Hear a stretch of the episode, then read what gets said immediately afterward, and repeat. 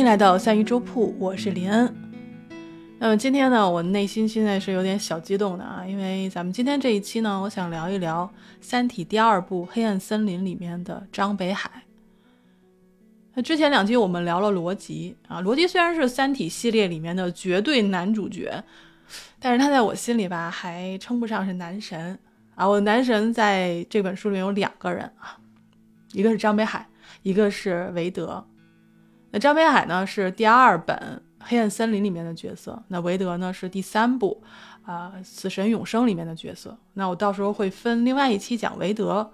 那这两位呢，其实是在书里面人气非常高的两个两个人啊，就是可惜死的就有点惨啊。我之前看过大刘的一个访谈，就问他为什么说你第二本的时候要把张北海给写死了。大刘说，呃，其实主要原因是因为。第一本《三体》卖的不是特别好，然后他也觉得可能不再出第三部了嘛，所以这个写第二部的时候就就把张北海写死了。就是说，如果他当时知道会有第三部，他是绝对不会舍得把一个铺陈了这么多、这么久的一个角色就这么轻易给写死的。但我个人认为，其实张北海正是因为他的死，才凸显出他对于自己信念的这种坚定以及无私。那这个人呢，就是当之无愧的，在我心中《三体》里面的男神。那么今天呢，我们就来聊一聊张北海。之前大家在看剧的时候，哈，我有些朋友都跟我聊，哎，说你看这个《三体》电视剧第二部由谁来演罗辑比较好？哈，我我跟他说，其实很多人都可以演，但是我跟他说，我说其实我比较担心的选角是谁呢？就是张北海。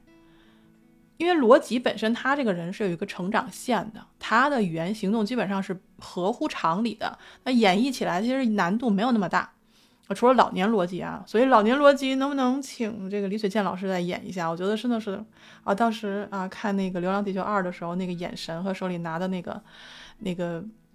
启动装置的时候，就觉得一定是他，他就是罗辑啊！就是李雪健老师，能不能再演一下 罗辑老的时候 啊？痴心梦想啊！但是希望吧，希望有一天可以成啊。那说回到张北海呢？张北海其实跟罗辑是完全不同的一个人，他是一个很难被人看透的人。这个人每次出场的时候，沉默的部分比他语言的部分更重要。所以呢，现在正在看第二本的朋友们啊，就是你看到张北海出场的时候，一定要注重看他做了什么，还有看他没有说的那个弦外之音是什么，非常非常的重要。那说到张北海的出场啊，是我觉得是有一个很小的设计啊，我觉得大刘这个地方写的真的是特别有意思。那第二部的黑暗森林里面有一章叫做面壁者。就之前我们聊过面壁计划嘛，就是那个面壁者的那一章，那谁先出现的呢？张北海先出现的，他的出场就是一开始就是默默地站在那里，他心里想什么，连他的搭档都看不明白。张北海那个时候是三十多岁，还在服役于中国海军，担任唐号的航空母舰的政委，说是政委。但事实上，他出场的时候，他要领导的那艘航空母舰还在焊接。那舰长呢叫吴越，他开篇第一句心声就是：“怎么看上去这么旧啊？不仅仅是旧，甚至有一种古老的沧桑，如同一座被废弃的古代巨型要塞。”那这是书里的原文啊。那大刘为什么要这么写呢？是因为这一幕发生在危机纪年第三年。呃，也就是大概是二零一几年吧，我觉得应该大概是二零一零年，但是按照他的那个纪年，好像跟我算的这个方法有点不太一样啊。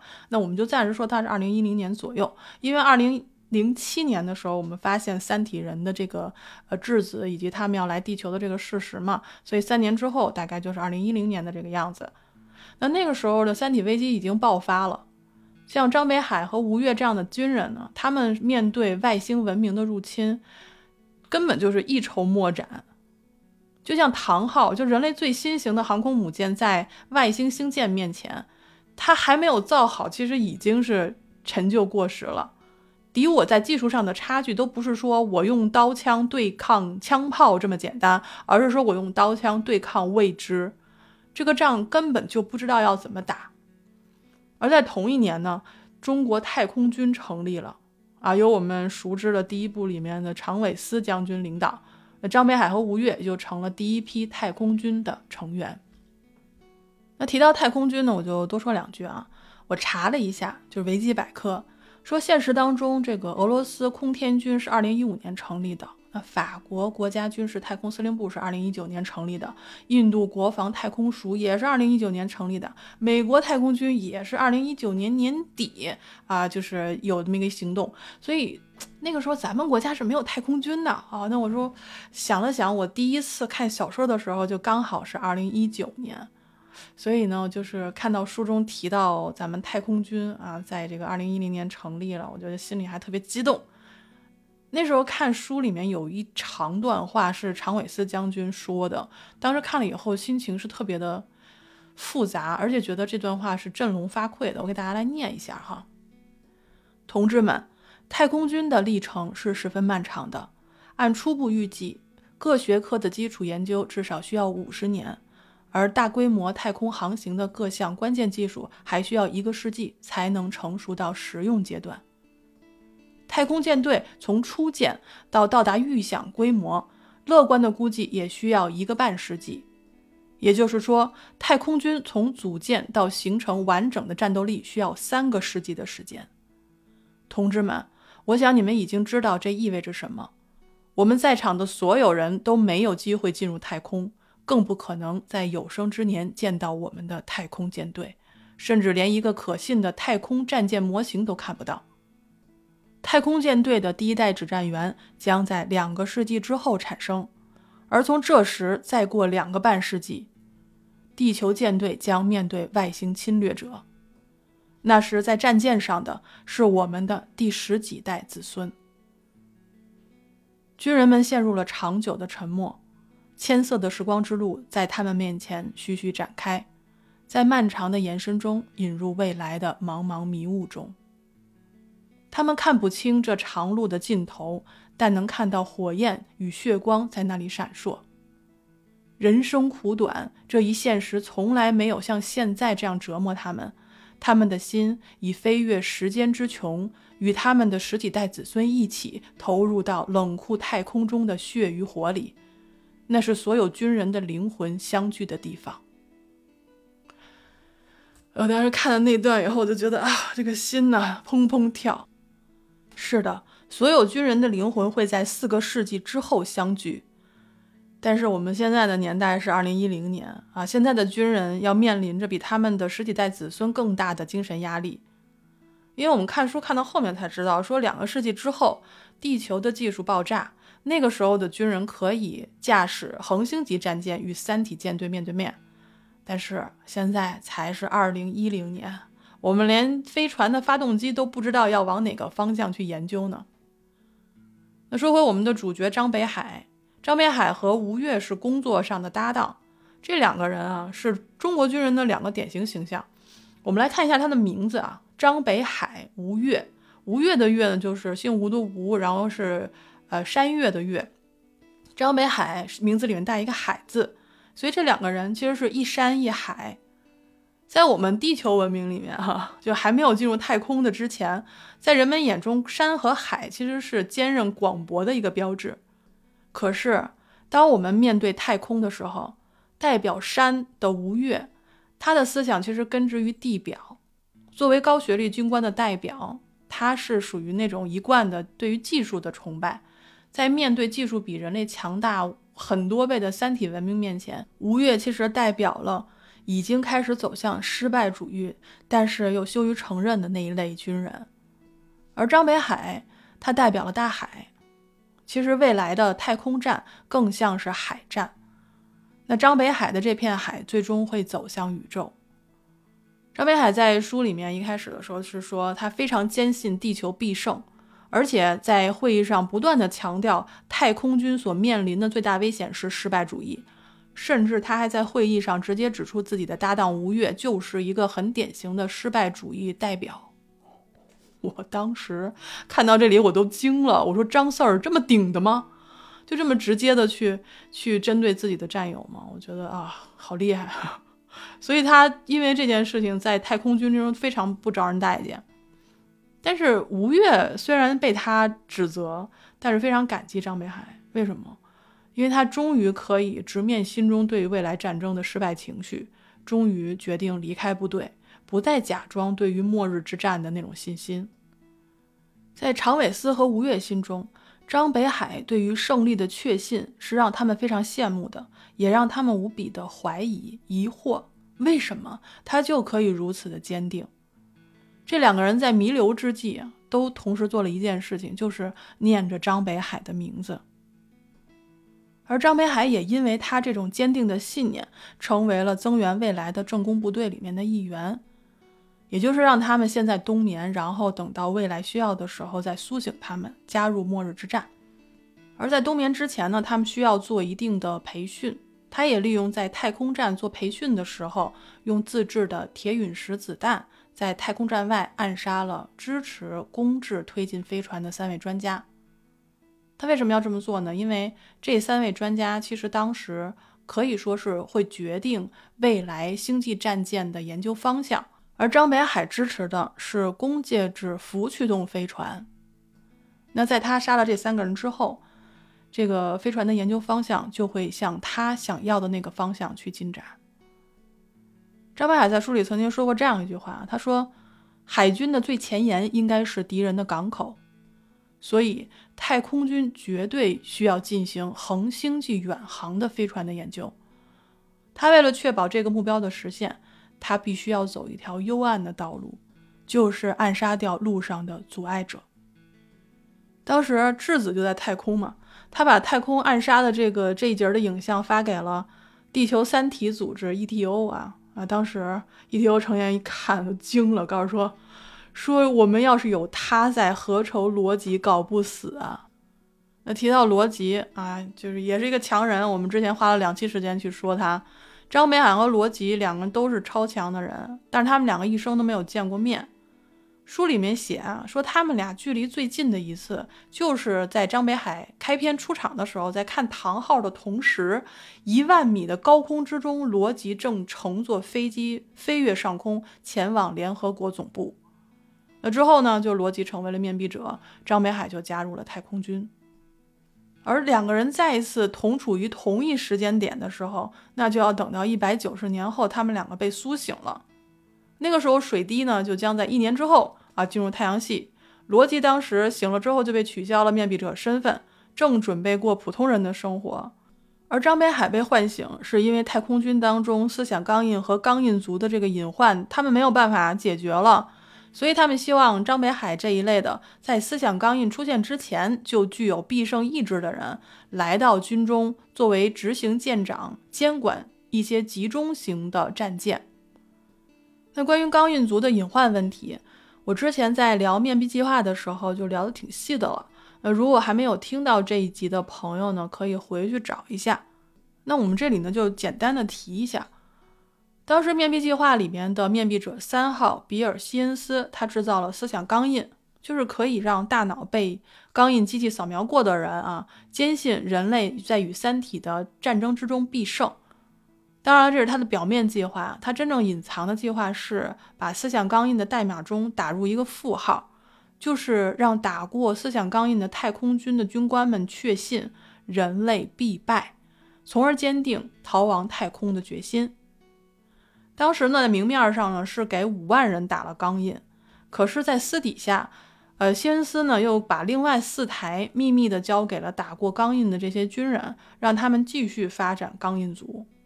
所以当时太空军的领导层就慌了啊，说那被打过钢印的人，他们是不会对别人诉说他们的逃亡主义精神的哈，都是暗暗的为之努力，所以他们也没有什么所谓的组织可以在明面上被剿灭。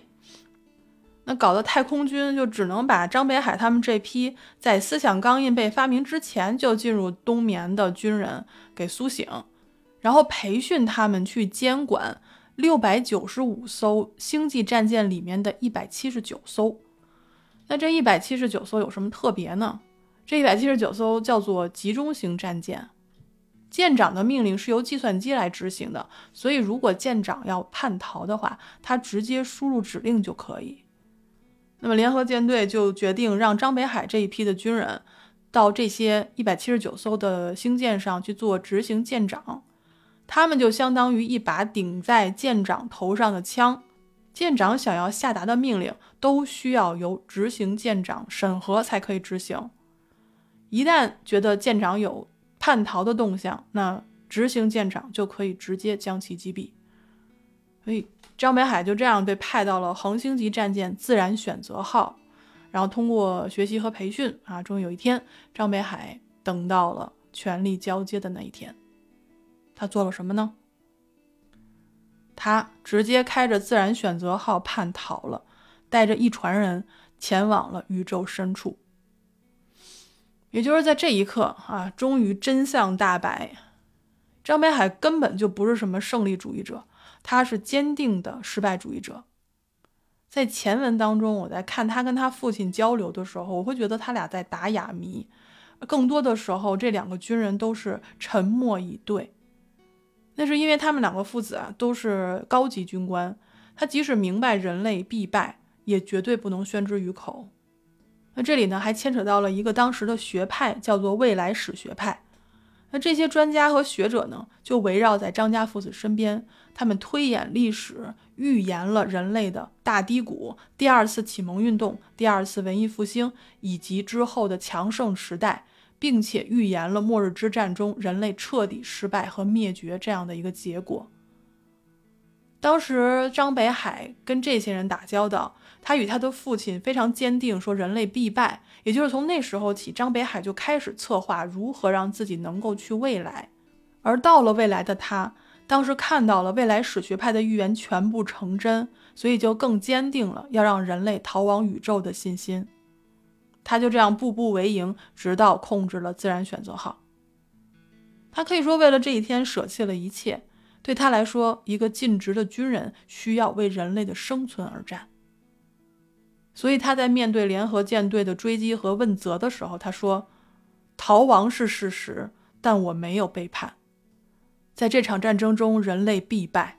我只想为地球保存一艘恒星级星际飞船。”为人类文明在宇宙中保留一粒种子，就是这个男人。应该说，这名军人来自一个坎坷的时代，他的父辈、祖辈经历过战争的洗礼。他曾经认为自己属于大地和海洋，但三体人的到来让他必须带着人类的后代走向星空。那张培还有多牛呢？他后来带着自然选择号和追他的四艘飞船啊，在太空中独立了，成立了星舰地球，或者叫星舰国际。而地球对于他们的独立没有回复，只是默默的给予了祝福。哎，你说为什么地球就怂了呢？啊，为什么被他劫持的这些战舰上的兵就服他呢？而且后面追击他的四艘战舰怎么就归顺于他了呢？那是因为啊，张北海没走多久，水滴就把人类的太空舰队一扫而空了。太空军现在除了自然选择号和追击他的四艘星舰，哎呀，这里插播一下，有一个 bug，因为他书里当时写的是追张北海的是六艘，但是后来归张北海领导的，除了自然选择号，还只有四艘。少了两艘啊！当时我不知道这两艘去哪儿了，我不知道是 bug 呢，还是说写错了呢，还是说真的是有一些，呃，暗线的故事啊？比如说这两艘叛逃了或者什么的啊？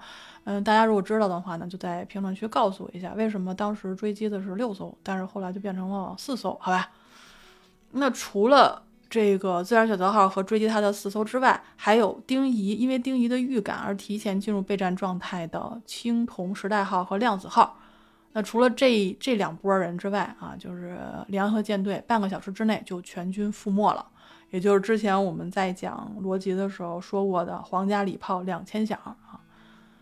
就这样啊，人类两个世纪的努力，在三体人的一个小小的探测器面前都如此不堪一击，两千多艘战舰被毁，百万人丧生，而且水滴还封死了太阳啊，人类即将迎接自己的末日。所以说，张北海是以一人之力带领地球人类走进太空，而走进太空的人类也就不再是人类了。为什么这么说？因为黑暗森林法则开始发挥作用了。那我们上一集在聊逻辑的时候，也聊了猜疑链。什么是猜疑链呢？我们简单说一下啊，就比如说我是一个文明，你是一个文明，我不能判断你对我是善意的还是恶意的，我不能判断你认为我是善意的还是恶意的，我不能判断你认为我认为你是善意的还是恶意的，就是一个猜疑的一个无限循环的一个呃链链条。那这个猜疑链首先就发生在飞入太空当中没有办法返航的这些飞船上，那书里详细的。讲述了猜疑链发生的经过。那我们以张北海带领的星舰地球为例，当张北海开飞船离开的时候啊，他这艘飞船只有五分之一的燃料，维修配件也没有带够。那其他四艘星舰为了追他们，燃料虽然是很充足，但是在追击当中和减速当中已经耗费了不少燃料，他们的配件和生态系统维持也是有限的。要知道这些人。他们是没有后方可回的，他们已经没有办法回地球了。他们的眼前是危机四伏、没有补给的太空。那即便他们啊五组人啊抱团成了一个星舰地球，政治上也取得了独立，但是人要吃饭、要吸氧，飞船要飞到下一个能有燃料补给的 NH 五五八 J 二星系，需要走多久呢？两千年。怎么办？所以最后这几艘舰艇就同时陷入了猜疑链当中，就是别人会不会，他们为了生存抢我们的物资呢？即便我不抢他们，那他们会怎么想呢？他们会怎么想我们呢？他们会怎么想我们想他们呢？他们会怎么想我们想他们想我们想他们想我们想他们啊？就是一串就下去了。当时的情况是什么呢？就是军官一层的人。已经开始变得少言寡语，因为他们是最先想到啊，说我们怎么活下去的那一群人，在猜疑链当中，各舰都觉得对方会先发制人，发动攻击，夺取能源和物资，然后黑暗战役就爆发了。最后这五艘星舰只有一艘活了下来，其他四艘上的人都战死。那谁活下来了呢？啊，有人说肯定张北海啊，对吧？张北海的自然选择号，对不起，猜错啊，自然选择号全员阵亡。那这是怎么回事呢？我们先回溯一下，当时啊，张北海控制了自然选择号之后，他曾经承诺把指挥权还给舰长东方延续，那交换的条件就是不要减速。然后他呢就进入了一个睡眠啊，大概睡了一段时间，醒了之后，他走出了控制室，然后本以为呢他会被逮捕，但是却发现五个舰队的人啊，蓝色空间号、深空号、终极规律号、企业号，除了自然选择号的人，其他的四艘舰队都以全息的方式聚集在一起，然后对他行军礼。然后对他的预见性给予了肯定，因为当时地球联合舰队全军覆没，人类对于三体的战争毫无胜算，所以他们干脆五艘舰队集结在一起，全体接受了张北海的指挥。那说到这儿呢，我们先停一下啊，提一嘴，是关于这个北美的企业号。我当时看书的时候看到 北美的企业号的时候，我就觉得大刘你真的是很认真啊。因为我不知道大家有没有看过美国的一个电视剧，还有那个电影啊，叫做《星际迷航》，它是一个整个的一个系列，它是对于星际探索的一个系列。而企业号就是那艘在剧中最重要的星舰，它的一句台词就是“宇宙最后的边疆”，这是星舰企业号的旅程。它继续的任务是去探索这未知的新世界。去寻找新的生命和新的文明，永踏前人未知之境。我这个句话就是“永踏前人未知之境”，这个简直就是太知名了啊！所以我当时在书里看到企业号的时候，我就想：哦，中国什么时候能有太空题材的电视剧，然后电影啊？所以《三体》剧组啊，请把第二部《黑暗森林》拍吧，拍好吧，谢谢了。好，我们书接前文啊。现在五艘战舰已经成立了星舰地球，宣布独立，并要求由张北海来领导。啊，张 Sir 拒绝了，因为他认为星舰地球不能是一个专制社会，专制制度是人类发展的最大障碍。仅靠生存本身是不能保证生存的，发展是生存的最好保障。所以他认为啊，兴建地球需要活跃的新思想和创造，也只有通过建立一个充分尊重人性和自由的社会才能做到。所以他反对专制社会，所以他没有接受大家对他的这种推崇。那在这个阶段，张北海是处于一个非常不一样的一个状态啊，他说了很多话，这跟他平时沉沉默似金的那种状态是非常不一样的。所以我提醒大家啊，看到这段的时候。一定不能看他说了什么，而是要看他没说什么，还要看他具体做了什么事儿。张北海这个人的目的性特别强，绝对不会做没有意义的事情。比如说，他在这个兴建地球的公民大会上，对于社会形态的发言，本身呢就是一个很激进的一个状态，而且给人的感觉是他没有想好，但是他就提了。再有呢，他认为选举是你们年轻人的事情啊，然后他就开始很放松的去参观自然选择号，学习之前没有学到的武器知识。然后他又要求恢复执行舰长的权限，重新拥有对于战舰的最高控制权。他当时的理由是他非常喜欢这艘星舰，这是他两个世纪的梦想，所以他那个时候就拿个小本本啊，到处摸摸看看啊，然后记一下东西。这时候的张北海在在我眼中看见有点退居二线的意思，但是别忘了啊，这个人是张北海呀。就在大家为着新的政权感到兴奋的时候，他已经预计到了蔡依链的产生。在年轻的一代人忙着选举、制定社会制度的时候，他已经把武器装备这一块都掌握扎实了。等到其他的几个星舰的指挥层都开始出现猜疑链的时候，这几艘星舰在处于一个多月的黑暗对峙当中的时候，张北海早就已经把武器锁定了其他的四艘星舰。就在他所在的自然选择号啊星舰的舰长东方延续和他的副官们。无法下定决心是否进行攻击，而退而求其次，说我们不如先锁定其他的舰艇吧，万一他们就是要攻击我们呢？他们刚要做准备的时候，才发现他们已经没有办法进入控制舱，因为那个男人已经准备发起进攻了。张北海说：“这件事就由我来做吧。成为军人的那一刻起，我就准备好了去任何地方。”包括地狱。那个时候，只要他按下攻击的按钮，就会发出次声波氢弹。这种氢弹会在次声波的频率下连续发生多次的核爆，而每次的核爆都会产生电磁辐射。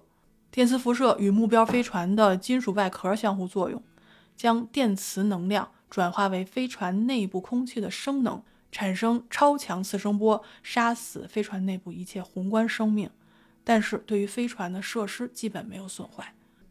那这样，你有了其他飞船的燃料和补给，这艘船上的人才有可能活下去。但是前提是你需要杀死战友，杀死同胞，杀死那些孩子们。所以张北海在最后一刻，他犹豫了。他本来以为自己在多个世纪的艰难历程当中已经心硬如铁了。但是他在按这个按钮的时候还是迟疑了，迟疑了几秒钟。就是因为迟疑的这几秒钟，自然选择号遭到了次声波氢弹的攻击，全员阵亡。他明白过来的时候，只来得及对东方延续说七个字，而这七个字被传回了地球。他说：“没关系的，都一样。对，都一样。”只要有人率先发动攻击，那么最终的结果都一样，那就是总有人类可以在太空当中活下去。而张北海要做的事情已经完成了。那活下来的人是谁呢？是蓝色空间号。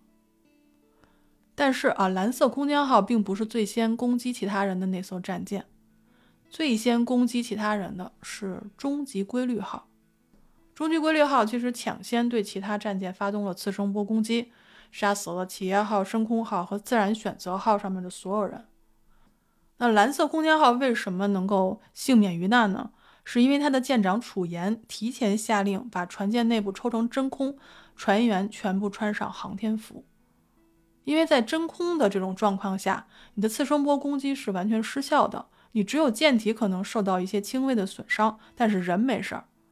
所以在其他的三个舰这个全部阵亡的时候，蓝色空间号发起了反击，然后最后啊，终终极规律号就发生了爆炸嘛，因为它当时用的是激光、伽马射线、核导弹，然后电磁动能弹，然后就是连续攻击，最后终极规律号是人员无一生还。那蓝色空间之后就夺取了其他三艘舰队的全部资源。然后用三艘战舰的残骸为死去的人类同胞建立了太空陵墓。那战舰的钛合金壁上刻满了死难者的名字，但是没有墓志铭。当时一千二百七十三个还活着的人类，成为了星舰地球仅存的公民。他们平静地对四千二百二十七名死者的遗体进行告别。太空战役之后。太空人类度过了婴儿期，也实现了张北海的夙愿，为人类在宇宙当中保留了一颗火种。那与此同时，在太阳系的另外一端，也同样爆发了黑暗战役。青铜时代号同样用了次声波氢弹杀死了量子号上的所有生命。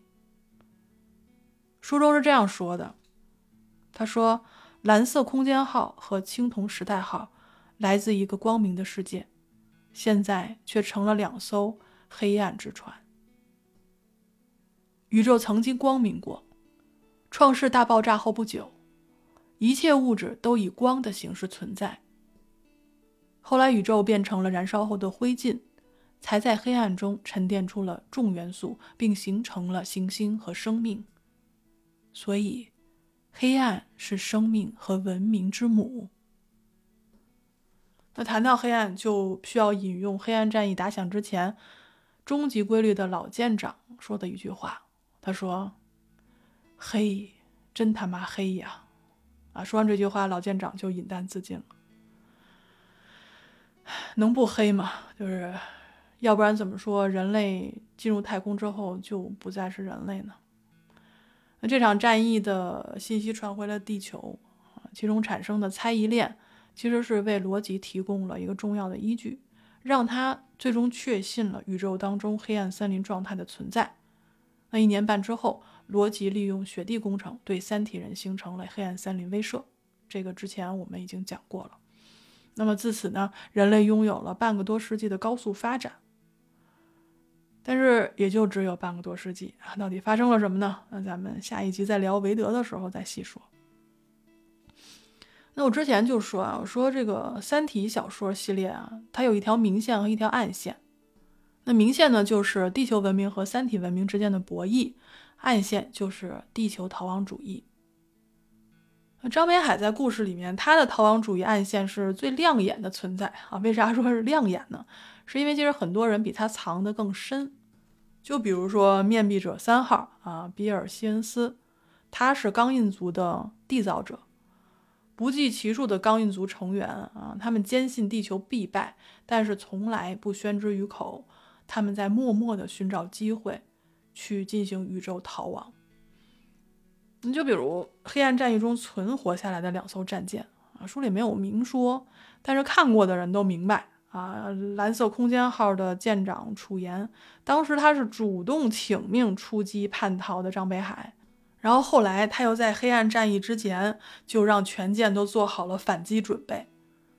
从种种侧面的证据吧，其实他应该是钢印族，可能还有他身边的战友。那除了他之外呢，还有比如说韦德啊，托马斯·韦德，还有罗辑、云天明，他们后来做的事情，其实都在逃亡主义这条暗线上。但是这些人跟张北海不一样，他们的逃亡主义是顺势而为。因为他们活得足够久，他们经历了时代的变迁，看清了人类的发展需要。张北海不同，张北海二零一零年的时候才三十出头，那时候罗辑还在摆烂啊，韦德还在这个因为要探索三体文明还计划杀人，云天明正在期盼安乐死法案通过。张北海在那个时候就已经看清了人类的未来。人类的未来不是大地，也不是海洋，未来的人类属于星空。张北海那个时候有妻有女，他都没来得及跟妻子解释增援未来这个任务，就在一天凌晨离家之后再也没有回来。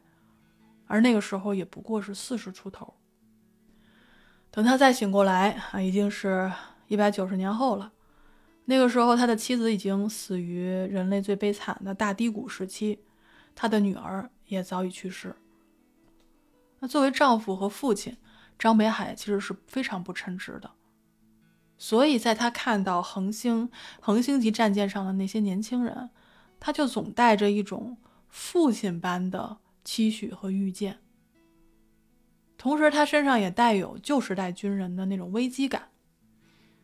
他在夺取战舰的时候，对曾经认为啊人类技术可以战胜三体舰队的东方延续说：“我只知道敌人还存在，还在向太阳系逼近。”从这句话来看，其实张北海从始至终都是一个尽责的军人，他是为了人类的生存而战。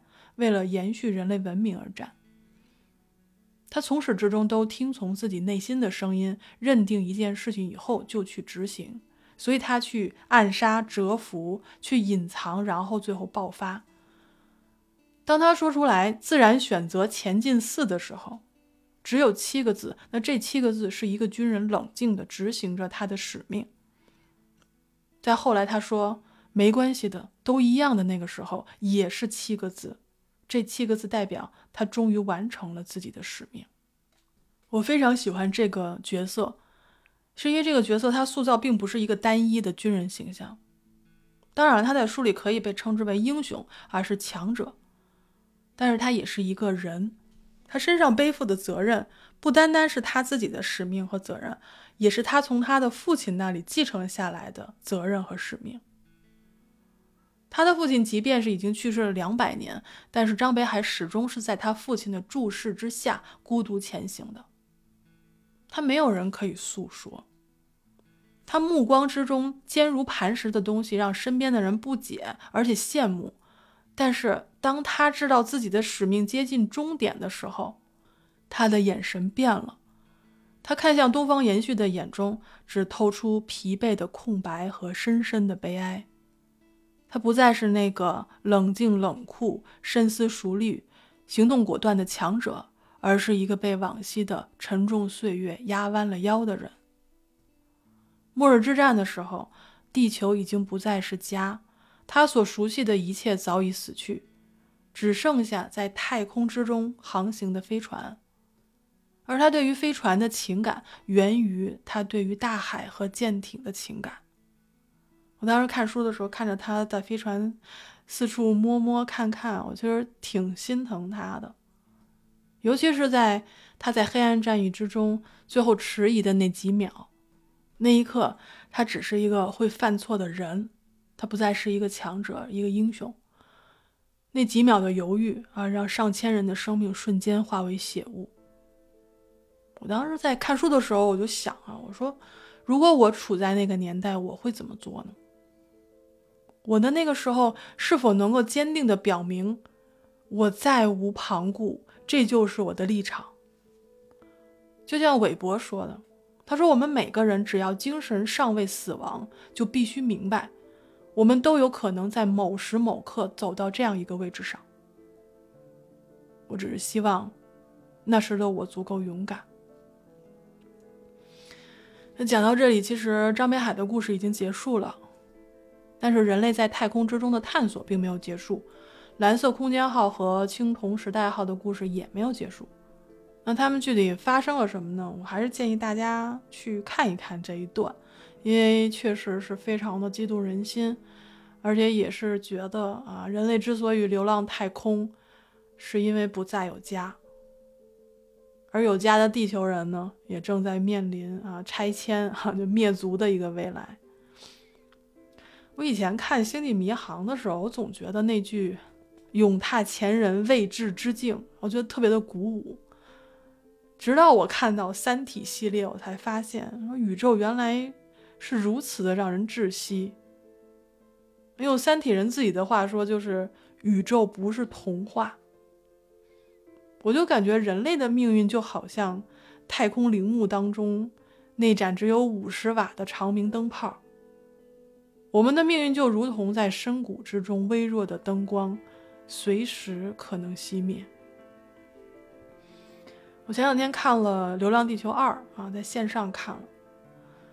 它里面有一句话说：“危难当前，唯有责任。”我只是希望，我们都可以在自己的位置上，担负起属于自己的那份责任。那我们今天就先聊到这里吧。啊，感谢你的收听，我们会继续的把《三体》系列做下去的。啊，这里是三鱼粥铺直播间里的故事，我是主播林恩，咱们下期再见。